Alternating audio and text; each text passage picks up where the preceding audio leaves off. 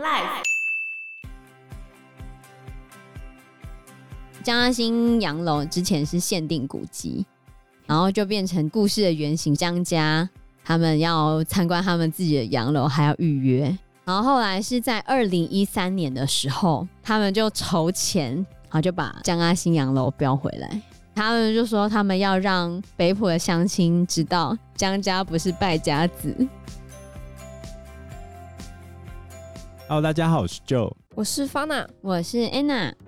最后就是，其实故事里面也有一心、文贵跟 KK 的哦，其实还有夏目雪哦，他也被扯进来了吗？对啊，因为夏目雪跟 KK 他们是有父亲那一边的关系的，哦，他们是因为他们的父亲而认识的。其实也是一个蛮惨的故事。夏目雪跟 KK 认识的时间是在一九四七年的六月，民国三十六年二二八的时期，夏目雪他爸。跟 KK 的爸爸两个人都被抓起来了，然后他们就被抓在淡水河畔，被击毙，推下淡水河。所以夏目雪就要去找他爸，然后 KK 也要去找他爸。他们只好在淡水河畔一具一具的尸体寻找。后来夏目雪终于找到了他的爸爸。这时候他看到一名男子也过来找他的父亲，后来那名男子也找到他的父亲。就他发现他们两个的父亲被铐在一起，而且那个手铐他们解不开来。就在他们想要把他们两个的父亲运走的时候，国民政府军又看到他们，就要去追他们。他们只好把他们父亲的尸体赶快送上推车，然后赶快推着跑。夏目雪跟 KK 他们就是类似同病相怜，然后就认识了。反正就是 KK 跟夏目雪有这个同病相怜的关系啊。艺兴喜欢 KK。文贵喜欢艺兴，然后 KK 到底喜欢谁呢？他应该是喜欢艺兴的吧，嗯，可是他又觉得他配不上艺兴，就是一个复杂的关系。他的感情线太复杂了，还好啦，就大概是这些喽。大家都喜欢艺兴就对对啊，嗯、对。哎、欸，女主角，你只要看到男的，就是喜欢异性的，搞定。然后有点啦，对，有一点。所以后来日光公司就开始跟协和洋行合作做绿茶的生意，又继续接了绿茶的订单。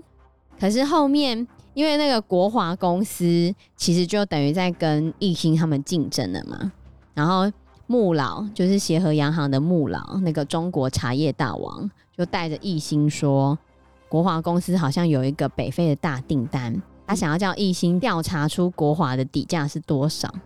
然后那个时候化肥厂已经被收归国有了嘛，KK 就回台北了。他们本来以为他们没有未来了，有这一次又一个转折。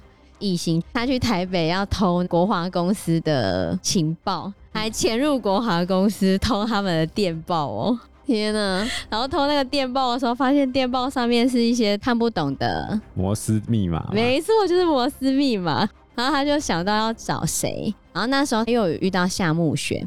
艺兴其实本来以为 KK 回去台北是要去跟夏木雪在一起，可是 KK 其实也没有跟夏木雪在一起。夏木雪就叫艺兴去找 KK，然后他不是偷了电报吗？然后就想说顺势去找 KK，然后 KK 就帮他翻译出摩斯密码的电报，他们就知道了国华公司的底价。哦，就一心就出价出的比国华公司再低一点点，然后就接到那个北非的大订单。然后他就继续在跟国华公司斗这样。子，商业竞争哦，对啊，所以这一次美国他们晶片供应出现问题嘛，所以美国才要求台积电跟三星都要给他们那种客户订单的商业机密，他们本来不想给嘛，本来不想给，所以后来给了。台积电的可能会给，哈，对吧？为什么？因为美国爸爸 都讲话哦。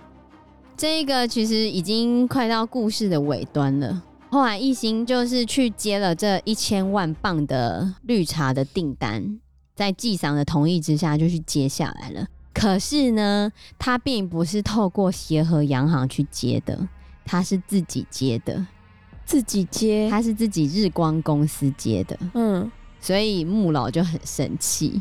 觉得艺兴竟然对自立门户，没错，所以他就不愿意再教艺兴。而且这时候国华公司原本的董事也因为他的底价被泄露出去，泄露出去，然后他就被 fire 了。文贵就上位，就变成国华公司的 leader 就对了，继续跟艺兴在那边斗。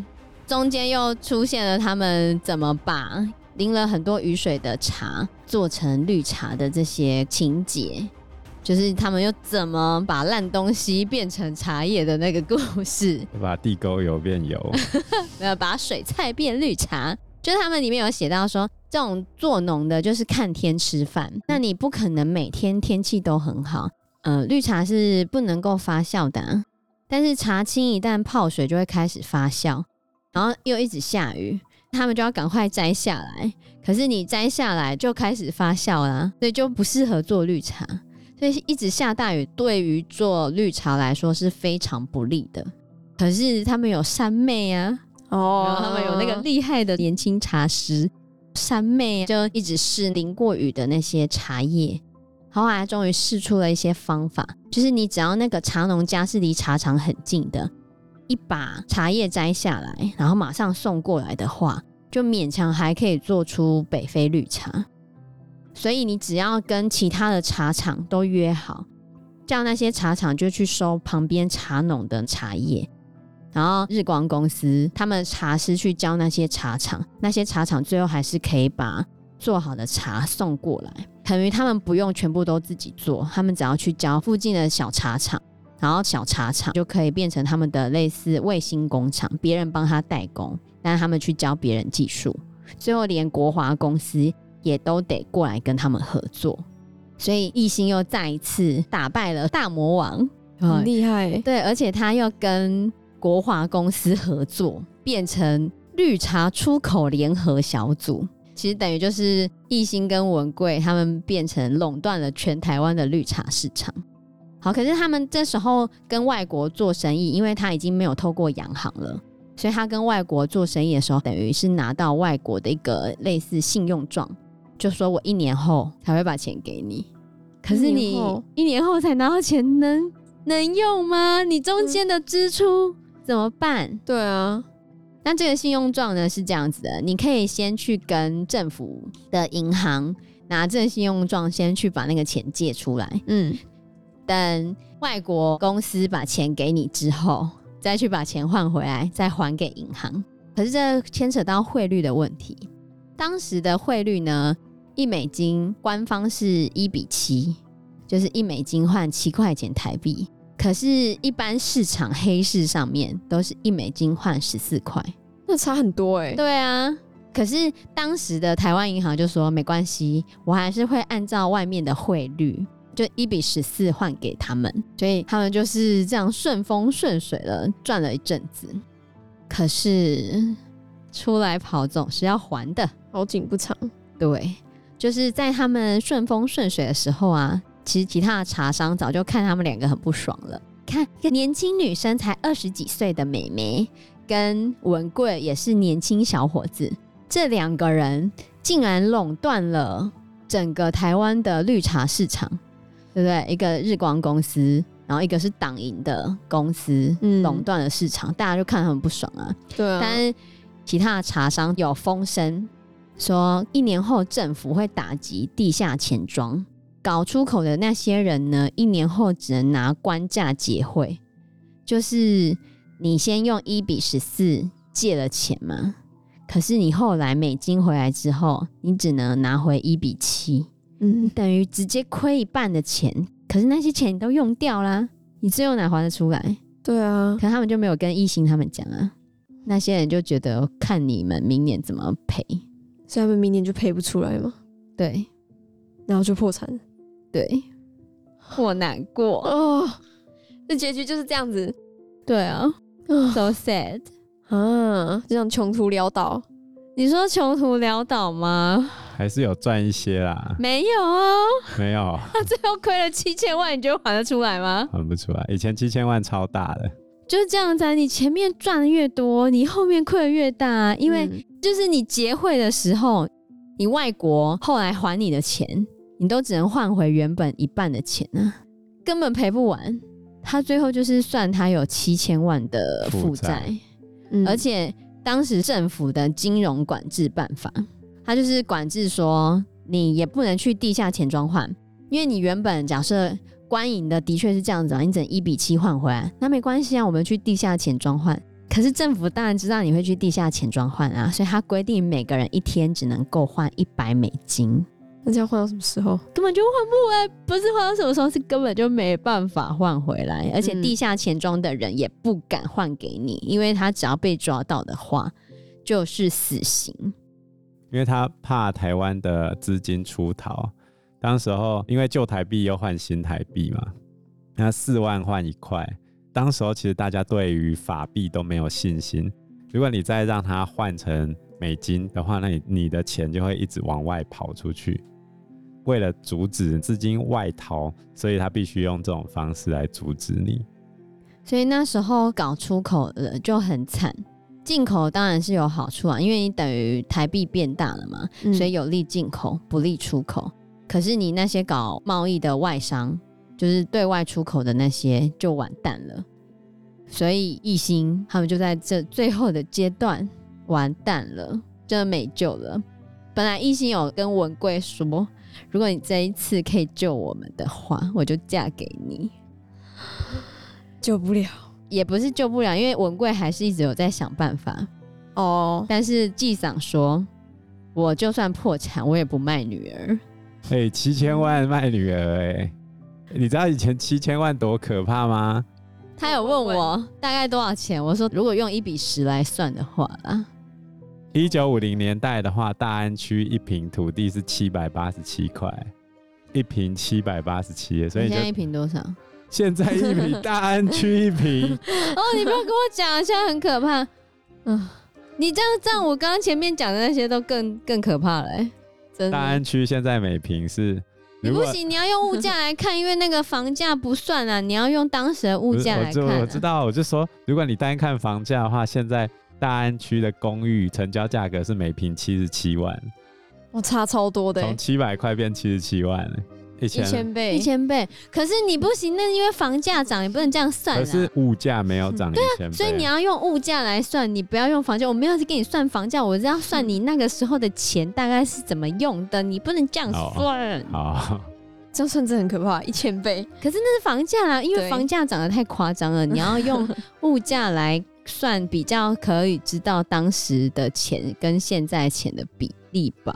可是房价就是差这么多啊！炒起来的话，如果他那 七千多万全部拿来买房子，现在涨一千倍。好，所以当时的钱大概就是现在十到一千倍。对，差不多。在房子的部分啊，如果你可以通灵跟你的祖先讲，叫他把钱全部拿去买房子，哎、大安区啊，一平七百八十七块，多买几平。神经哦！总而言之，就是这样子。义兴的下场是什么呢？义兴的下场就是他们就破产啦。后来纪赏就宣布破产，那他在破产前还有先脱产，可他的脱产其实是要把钱给他的员工们哦，叫他把钱领出来，然后赶快都给他的那些员工们。嗯、然后 KK 就不好说，要在这边雷大家的意思是吗？他自杀？不是，完了怎么？所以要在这边被抓走啊。对啊，然后白色恐怖就死掉了。对。我难过，好悲哦。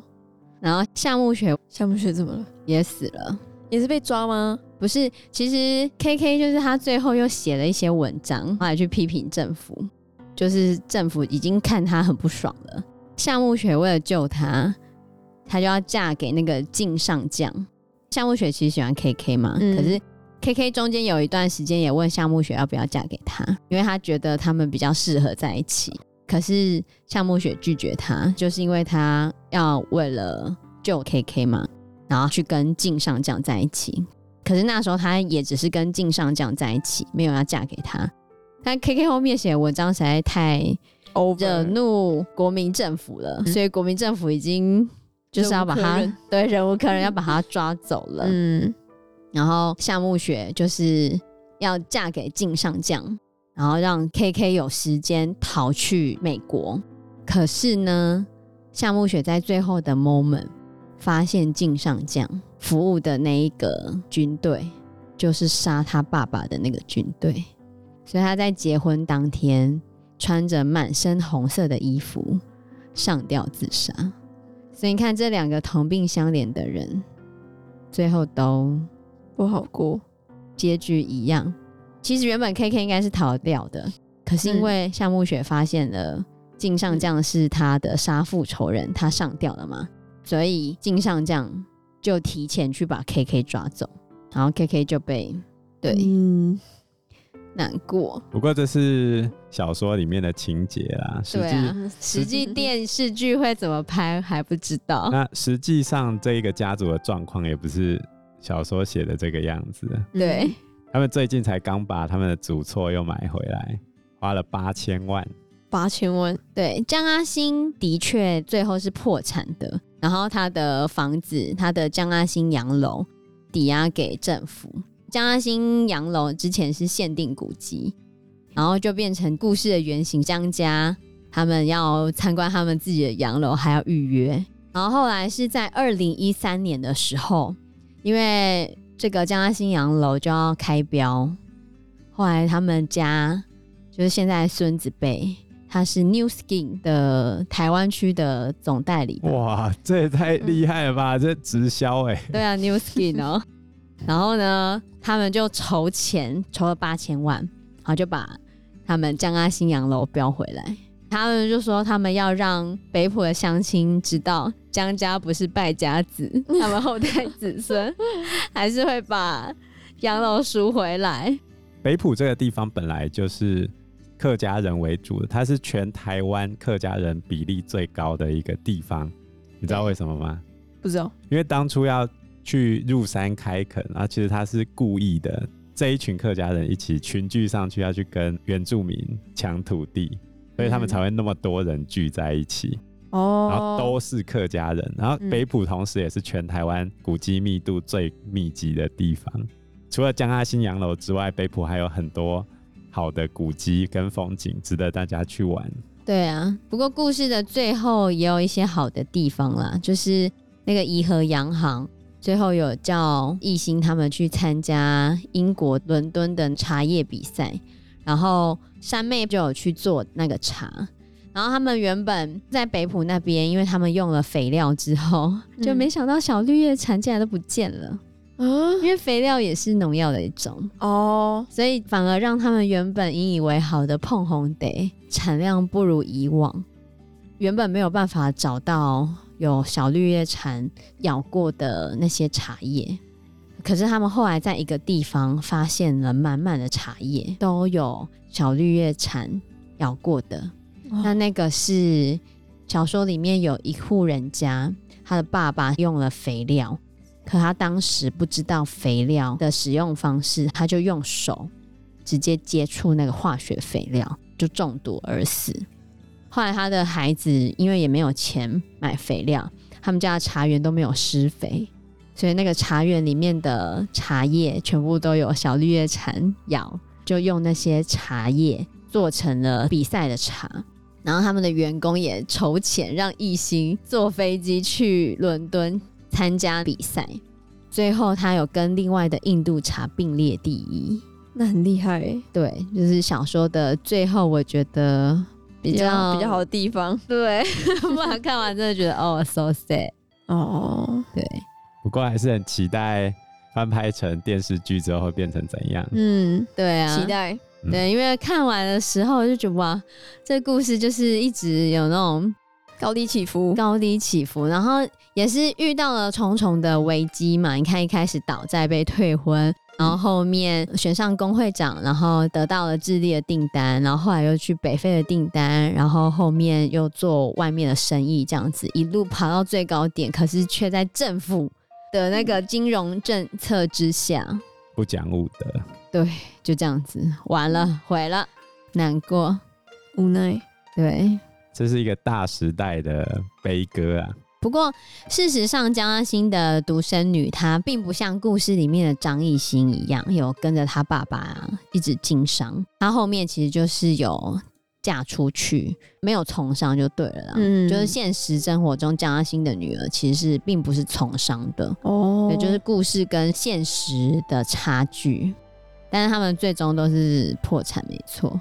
本来江阿欣有北埔茶虎之称，对，就非常的厉害，真的，有空就多喝茶吧，身体好。以诗歌与春光酌茶。在业配吗？好，那我们这集节目就到这个地方喽，谢谢大家，谢谢大家，拜拜拜拜拜。